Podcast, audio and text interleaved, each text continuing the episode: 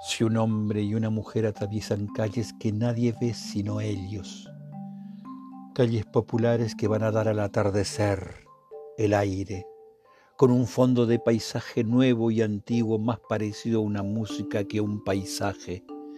Si un hombre y una mujer hacen salir árboles a su paso y dejan encendidas las paredes, y hacen volver las caras como atraídas por un toque de trompeta, o por un desfile multicolor del saltimbanqui. Si cuando un hombre y una mujer atraviesa se detiene en la conversación del barrio, se refrenan los sillones sobre la acera, caen los llaveros de las esquinas, las respiraciones fatigadas se hacen suspiros. Y es que el amor cruza tan pocas veces que verlo es motivo de extrañeza, de sobresalto, de asombro y de nostalgia como ir a hablar un idioma que acaso alguna vez se ha sabido,